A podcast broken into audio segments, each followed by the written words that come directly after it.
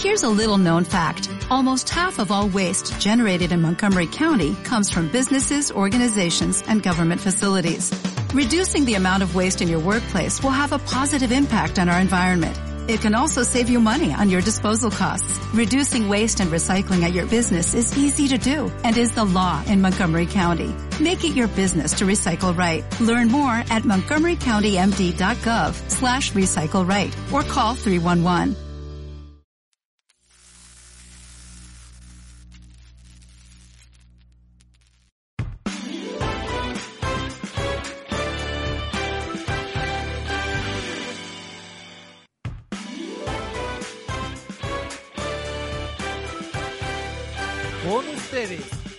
La Ciudad de México, nuestro anfitrión en Rocola Night, Diego Velázquez.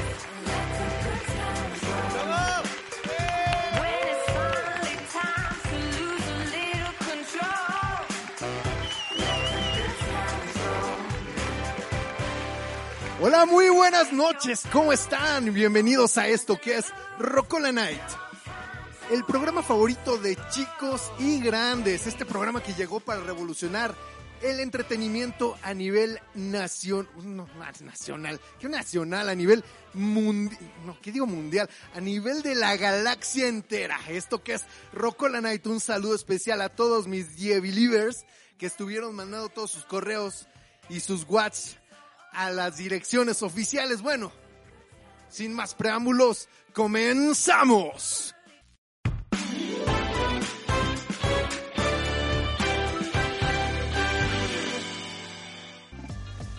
Bienvenidos de nueva cuenta a esto que es Rocola Night. Me da muchísimo gusto verlos una semana más desde su casita acompañándonos y viendo este programa desde cada uno de sus... Perdone, mi señor, tiene una llamada. Ah, sí, es la asistente nueva que contraté. Gracias, Cindy.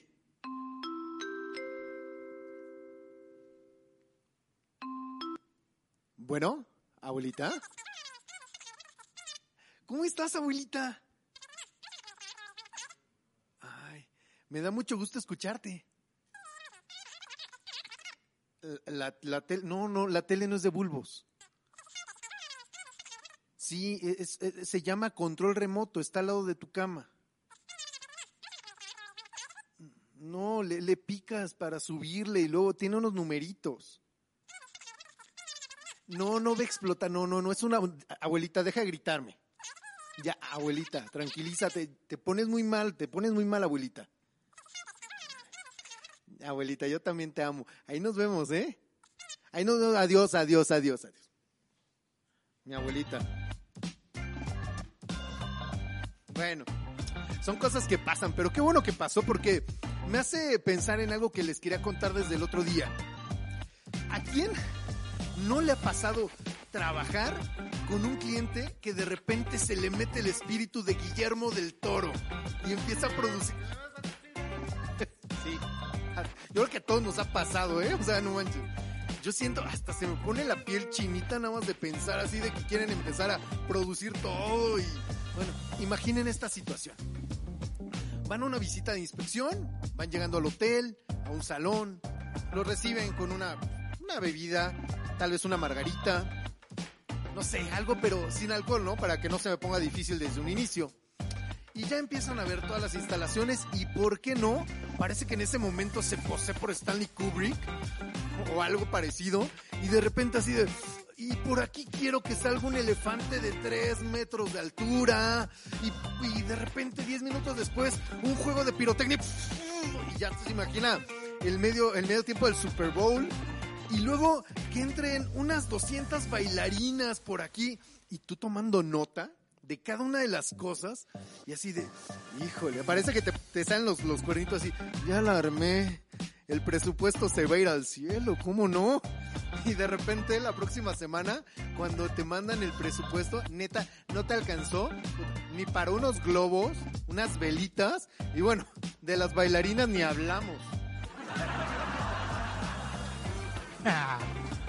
No, no manches, o sea, termina la de la de aseo ahí bailando en tanguita, no, no manches.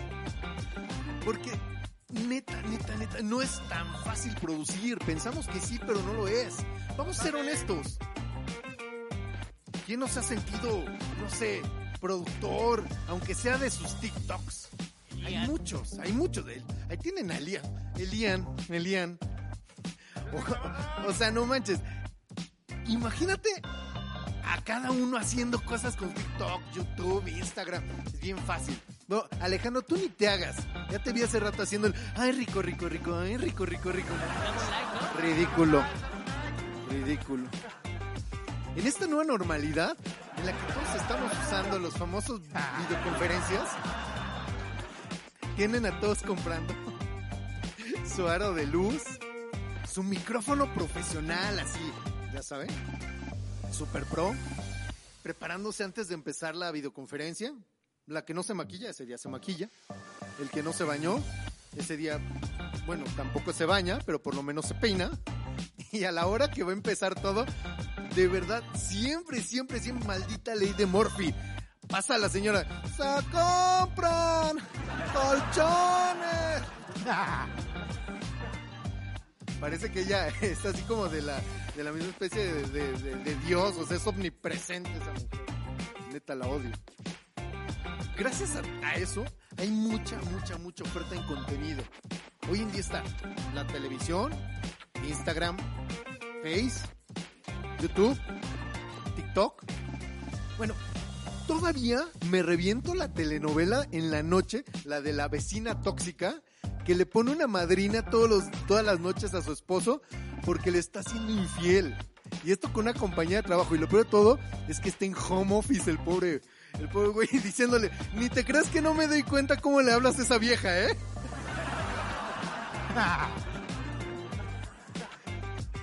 No es el único, yo estoy seguro que le pasa más de uno. Bueno, estas cosas pasan. Hoy tenemos un súper, súper, súper programa y vamos a hablar de estas cosas y de mucho más. Así que, ¿saben qué? Mejor vámonos al foro para saber quién es el invitado de hoy. Y pues sin más por el momento, Joaquín, voy al foro contigo.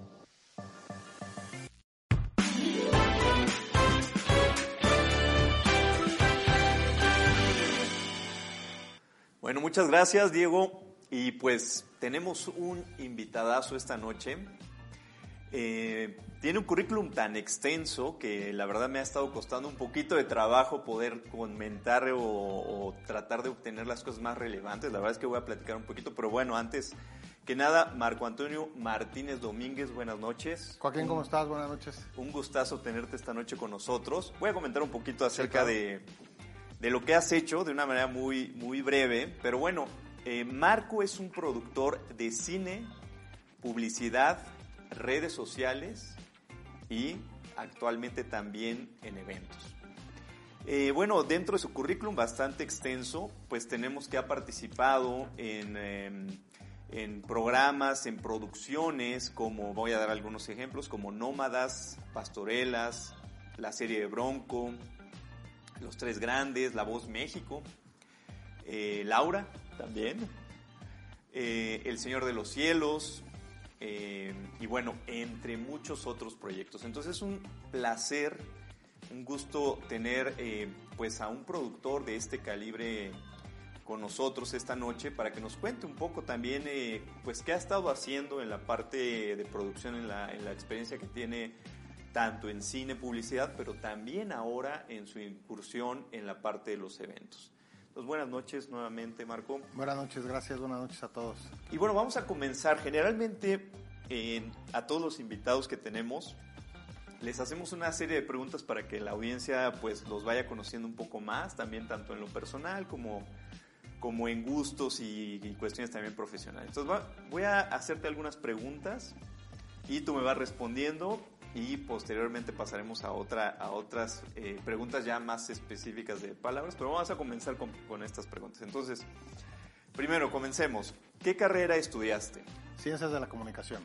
Ok, ¿tu primer trabajo fue? El primer trabajo remunerado en mi vida fue sacando copias en Editorial Caballero, Ok. ¿De dónde eres? de la Ciudad de México, Chilango. ¿Qué es lo más hermoso de la Ciudad de México?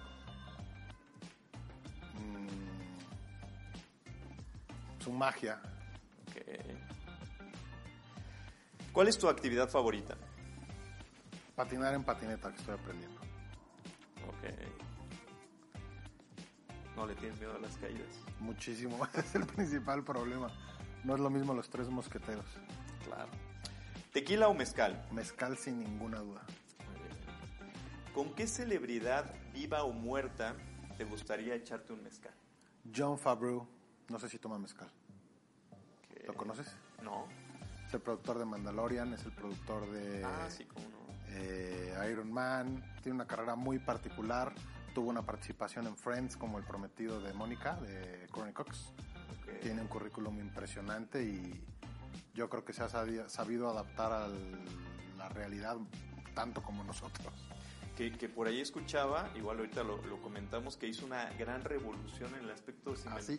con las pantallas de, de LED, ¿verdad? revolucionó el... Siempre lo ha hecho, es un, es un tipo muy visionario, bien interesante tener una charla. Perfecto, muy, muy interesante. Pues ahorita igual platicamos un poco de eso. Este, ¿Playa o ciudad? Playa. ¿Cine o teatro? es una pregunta muy difícil. El teatro para mí es el papá de todas las artes y es la, la que más respeto, el cine es mi pasión. Muy bien. Excluiste la tele, que es... Bueno, sí, fíjate. Mi bebé. televisión. A ver, de esas tres, cine, teatro, televisión. Pues tele, es muy difícil, es como elegir entre tus hijos o entre... Uno y otro. Ajá. Eh, ¿Las quesadillas con o sin queso? Con, como tú quieras, ¿A qué hora te despiertas? 5.30, ¿Chile del que pica o del que no pica? del que pica, obvio. ¿Banda o reggaetón? Rock, Rock.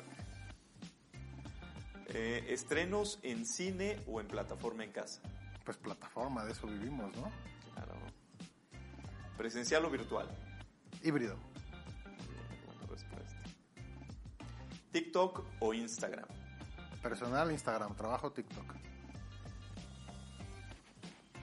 ¿Director de cine favorito? Peter Greenaway, Ok. ¿Gusto culposo en la música? Maluma, Hawái. ¿no? Mi canción con mi novia. Muy bien. ¿Cuál es tu canción favorita de José José? La de Pide un aplauso para el amor. No sé cómo se llama. Ok. ¿Qué es lo mejor que te ha dejado la pandemia? Renovarte o morir. Ok, ahora vamos a pasar a palabras y lo primero que te venga a la mente nos vas contestando. Va. ¿Te parece? Ok, televisión, Mi trabajo, cine, mi pasión, streaming, herramienta, tecnología, mi vida, contenidos, necesidad, creatividad, gusto, innovación, estudio, disrupción, renovarte o morir. pasado, Ya fue. presente, Disfrutar, futuro. prepararnos. Muy bien. Pues muy bien, muy interesantes tus, tus respuestas. Y pues vamos a, a comenzar ya con el tema, eh, ya un poquito más, más serio, eh, con el tema de transformación y tecnología. Eh, ¿Cómo le explicarías a un niño lo que haces? De la manera más simple y sencilla que le pudieras explicar. Como se lo he explicado a mis hijos, tengo un hijo de 7 y uno de 3. Básicamente me dedico a contar historias, a veces mías, a veces de otros, Ok. utilizando todas las herramientas que tengamos como estas. Perfecto. ¿Qué te ha llevado a hacer lo que eres actualmente? De manera profesional. ¿Cómo, cómo, cómo fue ese camino para llegar a, al- a donde estás? Pues como hablábamos ahora antes de iniciar, creo que somos una generación muy afortunada que tuvimos la suerte de crecer y vivir sin tecnología y con tecnología. Y entonces el poder resolver las cosas con tecnología y sin tecnología me ha llevado a conocer diferentes disciplinas como lo es la publicidad, el cine, la televisión y hoy esto que todavía no sabemos bien cómo se llama, pero que creo que se acerca mucho más a la televisión. Muy bien. Me comentabas que, que incursionaste, obviamente tuviste diferentes trabajos, pero hubo un momento en que dijiste, esto es lo mío. A ver, cuéntanos un poquito de, de esa experiencia. Sí, pues mi, mis inicios fueron básicamente eh, publicitarios. Yo creo que el gran porcentaje de lo que sé y de tanto la tecnología como la creación de contenidos lo aprendí en la publicidad eh, típica, con grandes marcas, con grandes comerciales. A mí me toca la colita de estas grandes campañas de publicidad con mucho capital. Eh, y a partir de ahí, de una u otra forma, con grandes maestros, termino en la producción cinematográfica. Mi puesto, el puesto que más he desarrollado a lo largo de mi vida ha sido el puesto de primer asistente de dirección, un puesto que es poco conocido, eh, que básicamente tiene que ver con la logística, tiene que ver con hacer que las cosas lleguen a donde tienen que llegar y estén en el momento que tengan que estar en una filmación. Y eso me lleva al cine, la, el cine me lleva a la televisión y a la creación de diferentes tipos de contenidos y termino en las redes sociales y todo eso lo echamos en una licuadora y terminamos donde estoy hoy. Mi pasión pues es contar historias, ¿no? Y hoy se puede contar historias con un celular o con una cámara Panavision. Ha cambiado mucho cómo, mucho cómo se cuentan las historias ahora, ¿no? Ok, ¿qué diferencias te parecen como las más relevantes entre el cine, la televisión y los contenidos digitales? Pues mira, una definición tradicional es que el cine es lo que se ve, la televisión es lo que se dice y los medios digitales lo que se siente. Es una definición muy tradicional. El cine creo que es una pasión, ¿no? El cine creo que tiene una, una posibilidad más acotada de contar una historia y tiene un principio y un fin y, y le tiene que pasar algo a tus personajes. La televisión creo que claramente es un medio de comunicación que hoy por hoy está cobrando una importancia muy importante porque la televisión se está llevando a lugares a los que antes no estaba, como son empresas, como son recursos humanos, como es, se está convirtiendo en lo que fue siempre pero que no estaba en nuestras manos. La democratización de los medios, sumado con la pandemia, nos ha hecho que cualquiera puede ser un productor de televisión, aunque no lo sepamos. Claro, totalmente. Muy bien. Eh, generalmente hablamos de, del cambio y más ahora, ¿no? Todo el mundo está revolucionando, el mundo ya cambió, ya prácticamente estamos en otra, en, en, otra realidad. ¿Qué opinas del cambio y cómo has vivido tú ahorita en estos momentos este proceso de cambio? Obviamente, como comentábamos hace rato, pues desde que comenzamos nuestra carrera profesional ahora es otro mundo totalmente, pero el mundo está cambiando prácticamente ahora cada mes, ¿no? Cada de una manera muy muy rápida. Cuéntame para ti cómo manejas el cambio y cómo has vivido este proceso últimamente. Creo que los que nos dedicamos a la creación de contenido y a la producción y, a poner al servicio de nuestros clientes o simplemente de un espectador nuestra experiencia, la palabra clave es estudiar. O sea, creo que tienes que estar al día en todo lo que va pasando. Creo que es importante tener las últimas tecnologías como lo tenemos aquí en este estudio. Sin embargo, puedes trabajar con una cámara muy vieja o con una cámara muy moderna o con un celular. Creo que lo más importante es el guion. El content is the king, como dicen los gringos. Content y el contenido sigue siendo el rey. Esa es una frase muy vieja que ahora se ha enriquecido con un, un, una especie de eslogan que, que tratamos de manejar nosotros en nuestros equipos de trabajo siempre, que es el mensaje adecuado en el medio adecuado a la hora adecuada.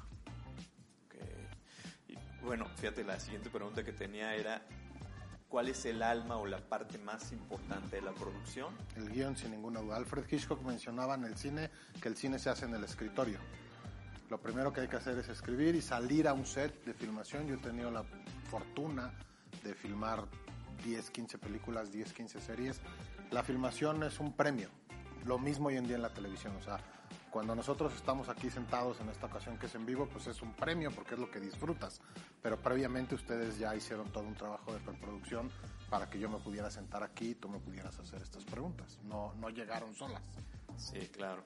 Fíjate que yo, este, ahorita vamos a platicar un poquito acerca de improvisar, este, versus planear, pero eh, me gustaría que nos, este, platicaras un poco acerca de, una situación que, hemos visto. Nosotros como organizadores de eventos, pues le poníamos mucha más atención al evento presencial. Obviamente, si bien sí hacíamos algunas transmisiones, el, estoy hablando hace unos, unos años, eh, pero podía, podíamos hablar de que teníamos en el salón a 200, 300, 500 personas y la transmisión era para 10, 15, 20 personas. Actualmente es totalmente al revés, ¿no? La, parte presencial, a lo mejor eh, en algunos casos no hay nadie, pero en algunos casos tenemos 10, 15, 20 personas, 30, y conectados hay 200, 300, 500, 1000 o más. Eh, y hemos, yo creo que estado en un proceso de aprendizaje acelerado en cuanto a cuál es la correcta forma no en la cuestión técnica, sino la correcta forma de hacer eventos virtuales o hacer estas transmisiones. Uno de los aspectos que platicábamos es el timing, ¿no? Eh, cuando tú tienes un cambio de un ponente a otro en un evento presencial, pues hay un tiempo, la gente se pone a platicar y no pasa nada. En cambio, en un evento virtual, pues es un tiempo muerto. Cuéntanos un poco, tú con todo el conocimiento que tienes en la parte de, de producción, eh, ¿Cómo es esta situación? ¿Cómo lo estás viviendo ahora que tú también de alguna manera estás eh, inmerso en la parte de los eventos?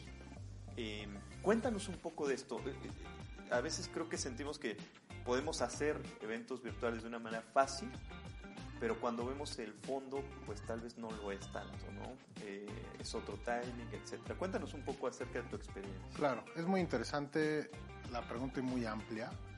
Eh, la esencia sigue siendo el guion y la parte interesante es que hoy muchas personas que no solían hacer televisión ahora están haciendo televisión y como te mencionaba, quizá no saben qué es televisión. Nuestra labor como, como productores de eventos, como productores de contenido, como, como socios de negocios de nuestros clientes, pues es compartir la experiencia que tenemos y es había una anécdota muy interesante eh, en la televisión antigua, que digo, sigue existiendo, pero yo los invito a ver, a recordar cuándo fue la última vez que vieron un espacio negro en uno de los canales masivos de televisión, ya sea el 2, el 4, el 5, el 13, no había negros. Eh, Emilio Azcárraga mismo, el padre, eh, cuentan, yo no tuve la fortuna de conocerlo, pero tuve muchos maestros de la empresa, eh, entre ellos un, gran productor que se llama Pedro Torres, que si te ibas a negros medio segundo te corrían. O sea, ¿no? O sea, no, no había manera de que te fueras a negros porque había muchos socios comerciales que pagaban publicidad y si te ibas a negros era como si no pasara nada. Entonces, la principal diferencia que yo veo entre el cine y la televisión, que son dos de mis grandes pasiones, es que en el cine tienes un guion en donde dice exactamente todo lo que tiene que pasar. Movimientos de cámara, sensaciones, actores. En la televisión también tienes un guion, pero hay un punto medio que a veces se nos olvida que se llama escaleta. En una escaleta, respondiendo a las preguntas más adelante, puede haber improvisación siempre y cuando sea uno de tus renglones, pero tú limitas, acotas. Entonces, ese espacio en negro puede ser lo que antes teníamos entre un ponente y otro en una, en una experiencia física, ahora en un evento híbrido, entre un ponente y otro tiene que haber algo. ¿Por qué? Porque nosotros estamos acostumbrados a que antiguamente veíamos un mensaje en un medio masivo que estaba siendo recibido por muchísimas personas. Y ahora la cosa se ha invertido totalmente. Ahora tenemos muchísimos mensajes esperando su, su, su, público. ¿A qué me refiero con esto? Nosotros en un evento de cualquier marca o de cualquier naturaleza estamos peleando constantemente por la atención de la gente. Y está demostrado en muchas estadísticas que si tú no atrapas a tu espectador en los primeros 3, 4, 5 segundos, ya lo perdiste. Entonces nosotros estamos tratando de capturar la atención de uno de nuestros espectadores en un evento híbrido y si hay una ponencia muy interesante, termina y viene otra, en ese inter tengo que ofrecerle algo que le sea atractivo. ¿Cuál es nuestra labor? Que es muy difícil. Dentro del contexto de nuestro cliente tenemos que encontrar qué sugerirle para que entre un evento de, nuestra escaleta y otro, le podamos meter no solamente un loop de logo dando vueltas, porque si no, la persona tiene el Facebook, tiene el Instagram, tiene el niño. O estamos batallando con personas que están haciendo home office y tienen un universo de distractores. Entonces, competir contra esos distractores para tener la atención es una labor difícil que se hace en un escritorio. Claro. E incluso tendríamos que, tal vez que, manejar un guion o un plan para la gente presencial y para la gente en línea. Sin ¿no? ninguna Tener duda. Dos proyectos No es lo mismo la percepción de alguien que está físicamente viéndonos, porque simple y sencillamente yo ahora veo tu mirada. Entonces yo veo que si lo, si lo que yo estoy diciendo te resulta entretenido, aburrido, existe una reacción. Es el paradigma del Aswell, es el paradigma más viejo de la comunicación. Emisor, receptor y medio. Yo digo algo que te está pareciendo incómodo, aburrido y yo puedo percibir tu reacción corporal a ello. Acá no. Yo solamente tengo una cámara y nosotros co- con mis hijos de broma, respondiendo a tu primera pregunta, yo le digo, sonríele al señorcito de la cámara. ¿no? O sea, allá atrás en el lente pasa muchísimo en el Zoom. Tú tienes un speaker en el Zoom y de repente el Zoom se distrae. Por ejemplo, si yo aquí estuviera hablando con una, si aquí hubiera interactividad, es una palabra que antes no había. Y en una de las pantallas que tenemos aquí yo estoy viendo a alguien, yo lo estaría viendo para acá, que es donde está la pantalla. Entonces los amigos que nos están viendo están viendo que yo no los estoy pelando porque yo estoy viendo acá. Entonces como si yo te estuviera hablando a ti, pero estoy así. ¿Cómo estás, Joaquín? Qué gusto. No te estoy viendo. Es como si no te estuviera pelando. Entonces la interacción es una novedad absoluta que antes no existía. En todo lo que nosotros estábamos acostumbrados no existía. Eh, en un evento físico, pues tú sabes, cualquier speaker ve si la gente nos está pelando, si tienen el celular, si se pararon al baño. En una transmisión no. Entonces la única manera en la que podemos, eh, digamos que di- diría siendo un poco fatalista, tenemos la batalla perdida. ¿no? O sea, tú piensas que no nos van a pelar. Entonces, ¿cómo hacemos para que nos pelen? Para que atiendan pues con un contenido de calidad que venga de la mano. Por eso es importante el trabajo de mesa, el research, poder atrevernos a hacerle a nuestros clientes las preguntas, ¿qué pretendes con esto? No, pues compartir este mensaje, elevar las ventas, que la gente sepa esta información, que la gente sepa que tiene que llegar a tal eh, nivel de ventas o que puede acudir a tal teléfono para preguntar. Yo qué sé, las posibilidades son infinitas. Claro, totalmente. Fíjate que estaba, estaba viendo, este, recordando que, bueno, yo soy un, este, no me gusta la improvisación, trato de evitar improvisar, siempre tener un plan A, B, C, etcétera, ¿no? Sin embargo, también la realidad es que eh, incluso en los eventos presenciales es muy común que, que muchos ponentes, muchos eh, clientes, pues lleguen con la presentación y prácticamente la siguen haciendo, este, pues en el momento en que Cuando te está empezó, entregando ¿no? Claro. el, el USB, ¿no? La, la memoria. Entonces, en la parte de los eventos virtuales cambia todo porque hay que sincronizar muchos factores, hay que considerar que la transmisión tendrá que, pues a lo mejor, pues escalar un poco las imágenes para, para una correcta transmisión. ¿Te has enfrentado a esto y cómo, cómo lo manejas? Porque yo creo que todavía en nuestro caso entendemos si nosotros estamos armando este tipo de foros, pues es para darle una oportunidad a los clientes de seguir haciendo o logrando el objetivo que, que hacían en sus eventos, es decir, programas educativos, transmitir un mensaje, algún kickoff, algún lanzamiento, ¿no? Pero tú, por ejemplo, en la parte de, de producción de, de, cine, que estás incursionando también ya a la parte de eventos, pues a lo mejor estás más acostumbrado a una planeación muy intensa y ahora en los eventos pues a, que la planeación o los tiempos son más cortos, ¿no? ¿Cómo lo manejas y si te has enfrentado a este tipo de situación? Sí, sin duda. La parte más importante aquí es la frustración. Tenemos que aprender como, como proveedores, como, como socios de negocios de nuestros clientes a trabajar con nuestra propia frustración. A partir de ello, eh, el pilar de mi carrera siempre ha sido que la vida está hecha de constantes y variables, sobre todo en términos de producción. Siempre te vas a encontrar con esos dos factores, constantes y variables. Cuando tú enfrentas una producción de televisión en vivo como esta, lo, que uno trata de hacer siempre es que haya la menor cantidad de variables. Cuando tú haces un evento físico, tratas de eliminar las variables al 100%. Sabes por dónde va a entrar la gente, por dónde va a salir, dónde vas a poner tu housing, eh, qué posibilidades hay de que llueva, de que no llueva, de que el sonido se escuche. Cuando estamos en un evento de esta naturaleza y en vivo, las variables crecen. Y eso no lo vamos a poder controlar nunca. Shit happens, dicen los gringos. O sea, un vivo es un vivo y el the show must go on. O sea, el show tiene que continuar. ¿Qué haces en ese sentido? Pues tienes que preparar, como tú bien dices, el plan A, el plan B y el plan C. O sea, si de repente se cae la señal de la cámara, pues metes determinado contenido. Todo eso lo controlamos nosotros. Pero ¿qué pasa cuando hay un factor que es una variable, que es un cliente? En el cine, la improvisación, en el cine en el que yo trabajé, que es un cine, un cine como de antaño, la improvisación no existe. Parte de mi, de mi trabajo como asistente de dirección ahora se convirtió en un puesto que se llama planner.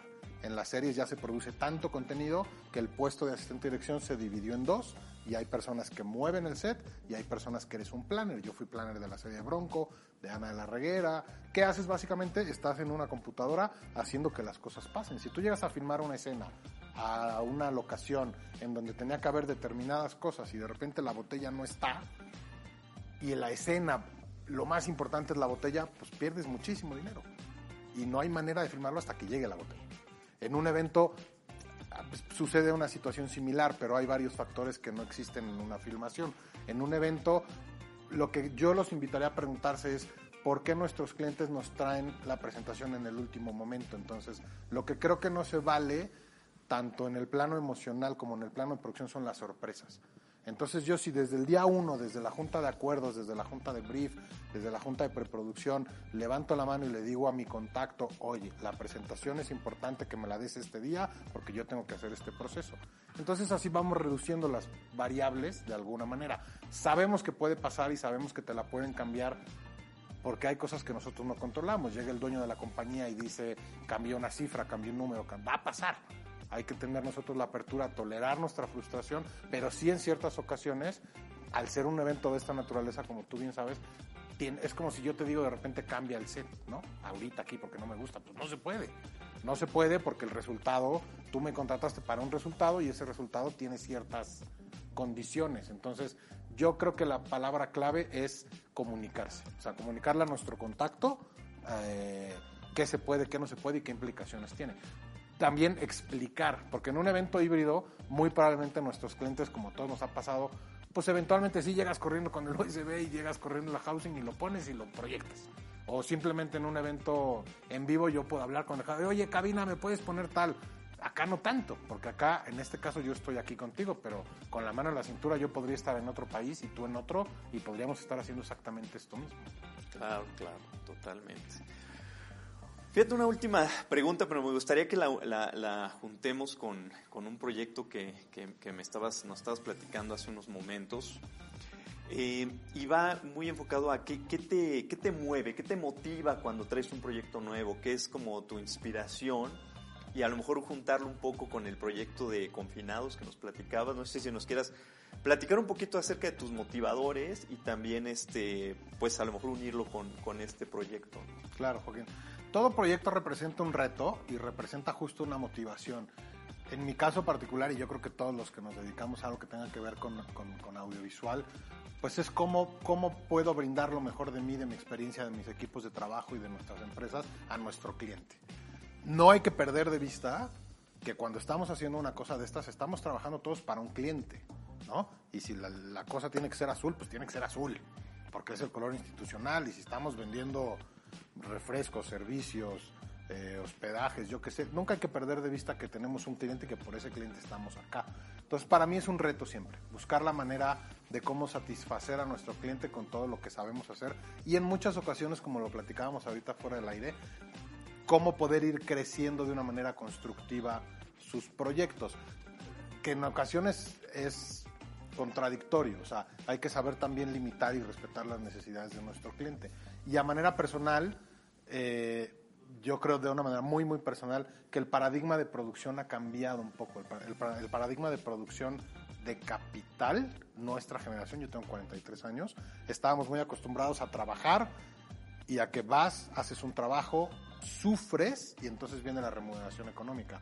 Yo creo que hoy en día la situación ha cambiado muchísimo. Tú puedes dedicarte a lo que te gusta, hacerlo con la mejor pasión, hacerlo con todo el profesionalismo y a lo mejor la remuneración económica puede venir por hacer lo que te gusta. En tu caso la música, en mi caso la ficción, uno de mis mayores sueños es contar historias y eso es lo que da pie a Confinados, un proyecto que en abril del año pasado, en pleno confinamiento, se nos ocurre hacer a un grupo de amigos que estábamos encerrados todos en nuestras casas y dijimos cómo podemos compartirle al mundo lo que estamos viviendo y cómo podemos contar una historia de diferentes personas que estamos encerradas en nuestras casas y queremos decir algo. Y fue así como nació un programa piloto de 27 minutos que hicimos con un crew de filmación de primerísimo nivel eh, sin vernos. Básicamente desarrollamos toda una manera de trabajar con una maletita, con mucha preparación, como lo decía hace rato, tuvimos como, como dos meses de preparación desde la escritura del guion, la preproducción, scoutings virtuales, hasta llegar a cuatro días de filmación en los que filmamos 27 minutos de, contenido, estamos buscando capital para poderlo convertir en una serie y en un esquema de producción. Súper. Wow, no, padrísimo. Pues sí, totalmente. Yo, creo que lo que comentabas hace y estábamos comentando también fuera del aire acerca de del libro este de Joy of Business, que, que, es cierto, o sea, nosotros a lo mejor nos acostumbramos generacionalmente probablemente que, que teníamos que sufrir, ¿no? Para ganar. Y, y, y, ahora, pues todo indica que hay que disfrutar para ganar, ¿no? Si estás haciendo algo que te apasiona, pues el dinero comenzará, comenzará a llegar. A fluir. A fluir. ¿Algo más, Marco, que nos quieras comentar este, para cerrar eh, esta, esta charla? Pues yo invitaría a todos los, los colegas, amigos que nos están escuchando, a que sean claros en sus proyectos, se atrevan a hacer cosas nuevas, eh, disfruten lo que están haciendo, que es lo más importante, y respetar el trabajo de nuestros clientes. Es decir, eh, lo que les comentaba, hay veces que se puede crecer, hay veces que no se puede crecer, y hay veces que te toca hacer algo muy sencillo, hacemos lo sencillo, si lo haces con amor y con profesionalismo, se puede hacer. Y a ver qué pasa, ¿no? Hoy no estamos haciendo lo que hacíamos hace un año, pues en un año quién sabe, quién sabe qué vamos a estar haciendo, probablemente pues haremos eventos híbridos, haremos eventos transnacionales, eh, yo creo que el límite es nuestra imaginación. Exacto, quién sabe qué, qué, estaremos haciendo, pero muy bien. Cuéntanos un poquito, sabemos que tienes eh, un foro, un estudio, eh, se llama El Estudio, ahí están viendo la, el logo. Sí, nosotros tenemos eh, un poco a raíz de toda esta experiencia televisiva, publicitaria y cinematográfica, junto con un par de socios que creyeron en el proyecto, decidimos utilizar toda la tecnología en video, audio y redes sociales y tenemos un estudio aquí al sur de la ciudad en donde se pueden crear contenidos, se puede producir a distancia, como el ejemplo de contenidos de, de, confinados.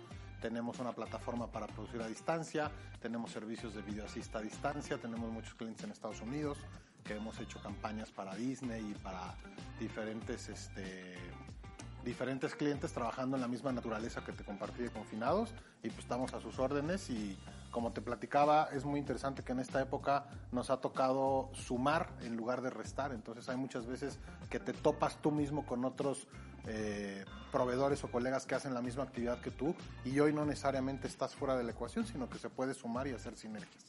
Totalmente de acuerdo. Yo creo que ahora estamos en un mundo en donde las alianzas tienen que, que, que servir para salir todos juntos ¿no? de, de, la situación que estamos viviendo. Eh, pues muchísimas gracias. Nombre a ti, un placer, un gustazo este, haber estado aquí con, contigo. Este, eh, ¿Cómo te podemos localizar? Cuéntanos un poco tus redes. Eh. Sí, nuestra página es www.elestudio.shop, S-H-O-P y tenemos Instagram también, el estudio.shop shop. Muy bien. Pues ya saben, amigos, pues dónde, dónde pueden localizar a Marco y su estudio. Y ahora seguimos con la siguiente parte del programa, que es echarnos un palomazo, el palomazo clásico. Este. Entonces vamos a pasar a otra parte del estudio para echarnos este rock and roll. Venga, vamos. Bueno, gracias.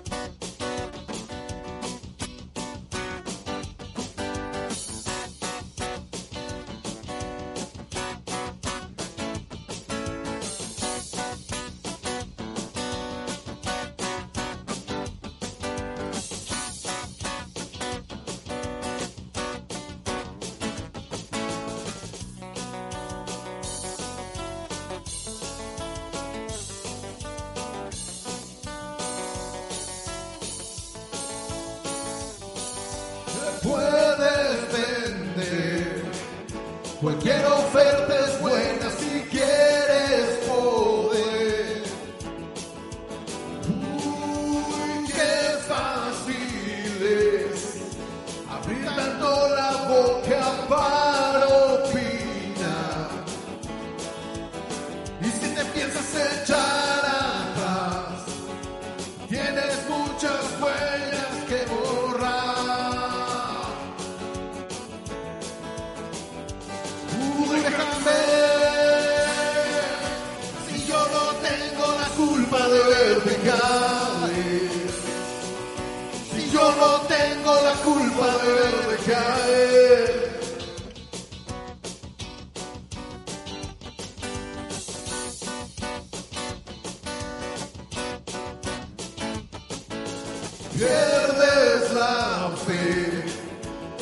esperanza es no sé qué creer.